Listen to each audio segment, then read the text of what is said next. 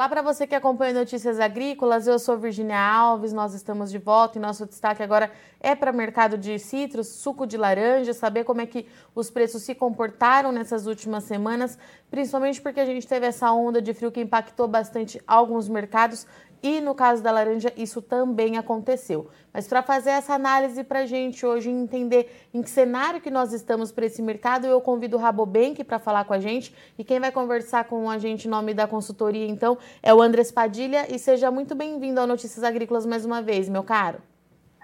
Muito obrigado, Virginia. É um prazer estar aqui. Andrés, vamos lá. Uma semana bastante movimentada e todo mundo de olho é, nas questões climáticas aqui no Brasil. E eu queria saber se a onda de frio trouxe algum susto para o mercado de laranja, se teve alguma novidade, como é que foram esses últimos dias? Bom, sem dúvida o mercado está acompanhando o que acontece com o clima aqui no Brasil. Né? A gente está no momento de estoques muito baixos, então qualquer notícia negativa no clima vai significar um movimento de preço relevante, né? É, e os preços subiram aí nos últimos dias, mas é, a partir de ontem, já com as notícias que a GA ia, é, não ia acontecer, né, como, como estava é, como estava se esperando, então isso ajudou os preços a recuarem um pouco, mas mesmo assim estamos num patamar bem alto de, de preços.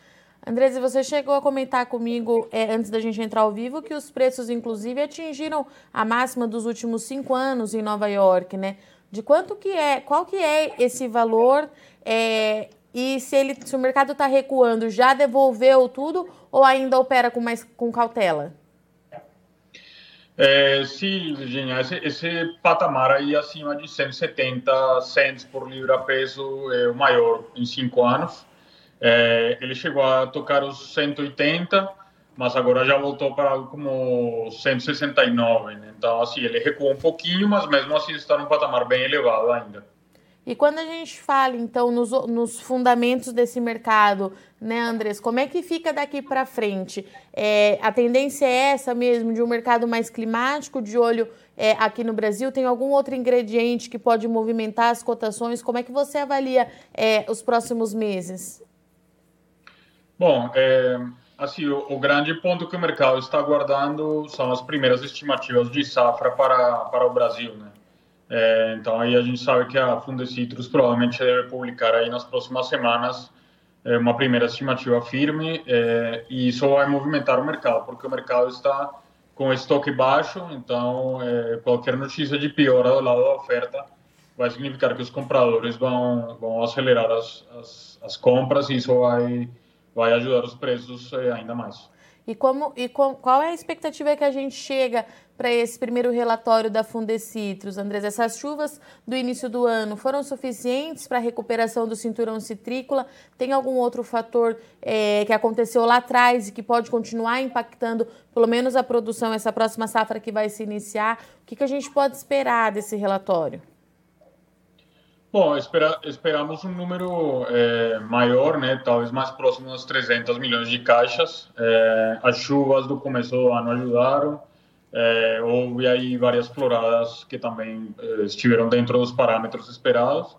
É, mas claro que um primeiro relatório, né? O, que aconteça com o clima ao longo do inverno aqui no hemisfério sul é, vai ser determinante. Lembrando que nas últimas safras os primeiros, as primeiras estimativas foram maiores e aí com a estiagem na, na, metade do ano elas foram elas foram caindo né? então o medo é um pouco que que aconteça de novo esse mesmo filme esse ano e como é que estão os nossos concorrentes é, na produção Andrés é, como é que encerrou é, a safra da Flórida tem algum, alguma novidade em relação a isso a Flórida continua perdendo volume né? então já é uma safra aí próxima de 40 milhões de caixas realmente um patamar bem, bem abaixo do que foi anos atrás.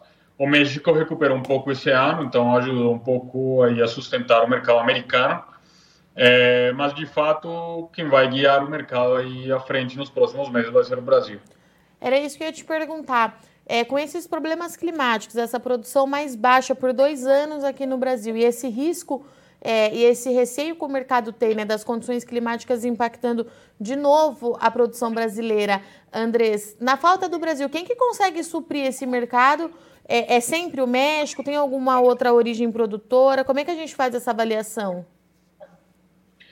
Bom, dado o tamanho estratégico do Brasil, é, ele é substituível realmente, né? Então, assim, no mercado europeu, ainda mais do que nos Estados Unidos. Os Estados Unidos têm um pouco mais de, de participação do México, é, mas para a Europa, Estados Unidos, é, é, para, para a Europa, o Brasil é crucial. Né? Então, se tiver um problema maior aqui no Brasil, é, realmente os preços vão, vão reagir.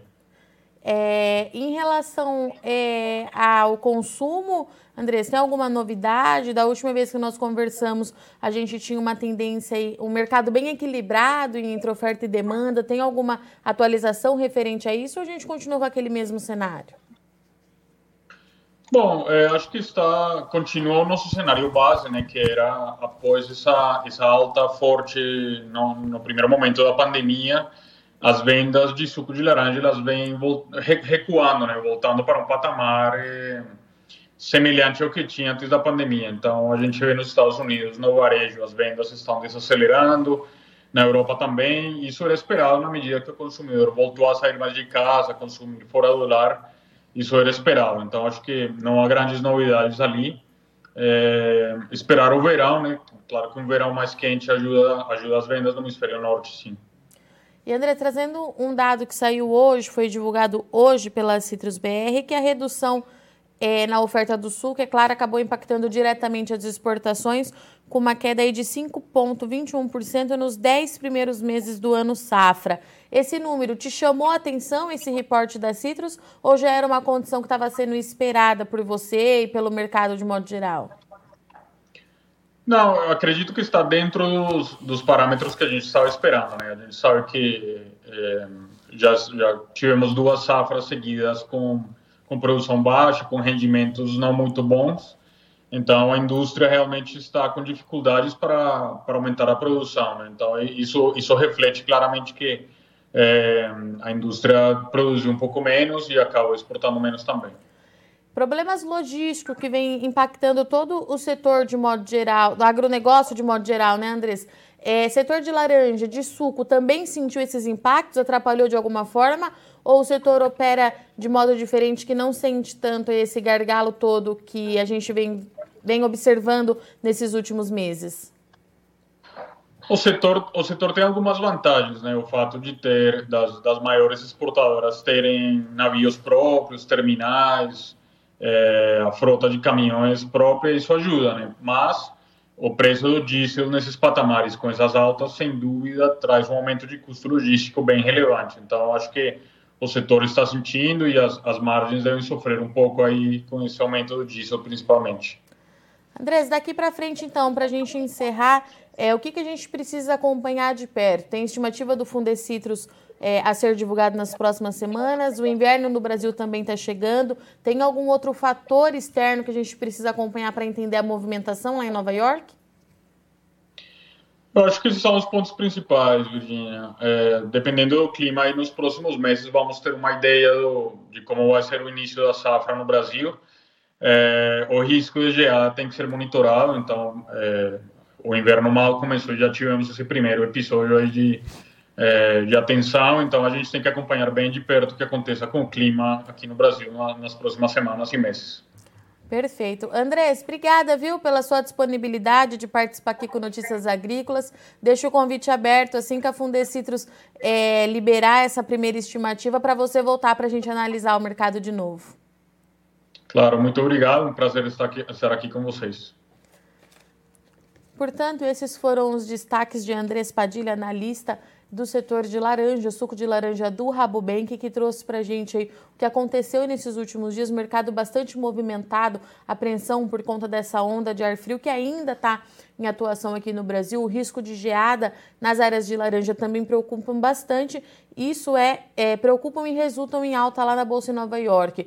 É, no início da semana, de acordo com o Andrés, os preços chegaram aí ao maior patamar dos últimos cinco anos, isso ficando então acima de 170 cents é, centavos de dólar por libra peso lá na bolsa e agora recuou um pouquinho à medida que o risco de geada vai diminuindo, esse mercado vai devolvendo parte desses ganhos, mas fato é que daqui para frente é, são dois cenários que a gente precisa observar, né? A gente precisa prestar atenção como é que vai a produção da Flórida, porque continua perdendo em volume de produção, o cenário lá é bastante complicado, principalmente por conta da incidência do greening que assolou a produção americana e desde então a produção dos Estados Unidos vem perdendo produtores com o passar dos anos e tem também as questões climáticas que acabam impactando a produção americana. Aqui no Brasil, Fundecitrus deve divulgar a primeira estimativa da nova safra nas próximas semanas e o mercado passa a ser climático, então com a gente acompanhando como é que vai acontecer daqui para frente, o inverno ainda não começou e a gente já teve essa onda de ar frio trazendo bastante preocupação para o setor produtivo e a gente precisa acompanhar então o que, que acontece com a produção produção do Brasil, já que o país tem aí, pelo segundo, por dois anos seguidos, né, registrou quebra de safra por conta das condições climáticas adversas. A gente segue acompanhando aqui no Notícias Agrícolas. Eu vou encerrando por aqui, mas não sai daí que a nossa programação continue. Já já a gente está de volta.